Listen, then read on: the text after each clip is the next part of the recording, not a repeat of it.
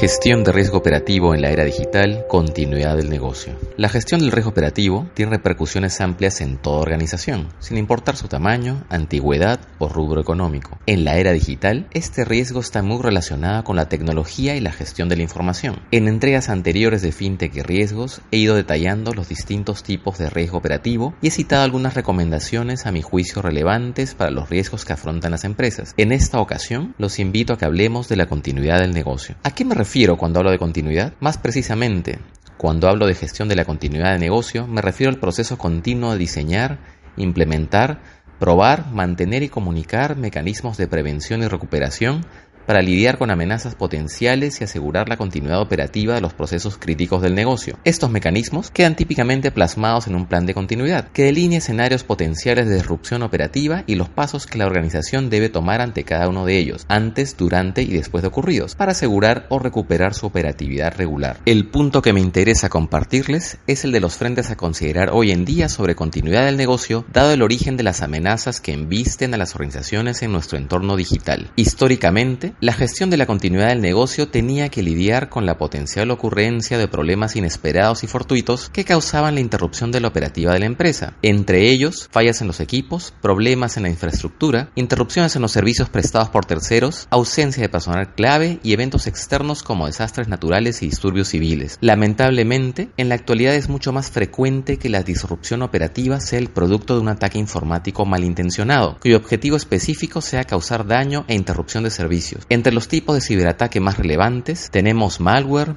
ransomware y denegación de servicio o DOS por sus siglas en inglés. Los dos primeros tipos de ataques se basan en la misma idea, infiltración de un equipo o de una red para infectarla con software malicioso que limita o impide la operatividad regular. La gran mayoría de estos programas se propagan mediante acciones iniciadas por un usuario desprevenido, tales como dar clic a un hipervínculo, en un correo electrónico spam, descargar un archivo infectado o visitar un website comprometido. Una defensa sólida para estos ataques debería incluir 1. Plan de respuesta a incidentes. 2. Almacenamiento y actualización continua de copias de respaldo de información. 3. Uso de soluciones antivirus y anti-spam. 4.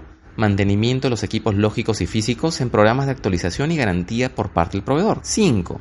Restricción del acceso a Internet. 6 entrenamiento y capacitación a empleados, proveedores y clientes sobre las técnicas usuales de ataque y cómo evitarlas. De otro lado, el DOS es el ataque más común y consiste en copar la capacidad de respuesta de un servicio informático, inundándolo con múltiples requerimientos a la vez, de tal forma que el servicio colapse y no esté disponible para sus usuarios regulares por tiempo indefinido. Es particularmente dañino para organizaciones que requieren respuesta en tiempo real, como bancos y organismos gubernamentales. Lo más grave del DOS es que es relativamente fácil de implementar y existen en la web muchas herramientas que permiten su despliegue. Siendo el ataque más habitual, existen técnicas de defensa bastante efectivas, que usualmente combinan acciones de detección, clasificación del tráfico de información en categorías de riesgo y bloqueo preventivo o desviación de los requerimientos informáticos que se identifiquen como maliciosos. He querido darles aquí solo una muestra de las amenazas que afrontan las empresas hoy en cuanto al aseguramiento de su continuidad operativa y los dejo con una observación. La gestión de la continuidad operativa no debería ser distinta hoy a lo que era hace una o dos décadas, pero sí es necesario considerar escenarios que probablemente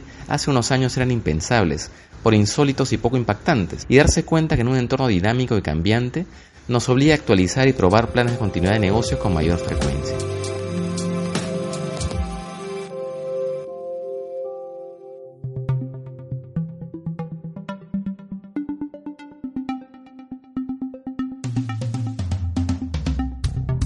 Soy Richard Ayudant, transmitiendo desde Panamá, uno de los principales centros financieros de América Latina. Gracias por escuchar y compartir una edición más de FinTech Riesgos, el espacio para que pensemos juntos sobre tecnología en servicios financieros, optimización de procesos de negocio, gestión de riesgos y otros temas cuyo análisis estoy seguro nos ayudará a tomar mejores decisiones.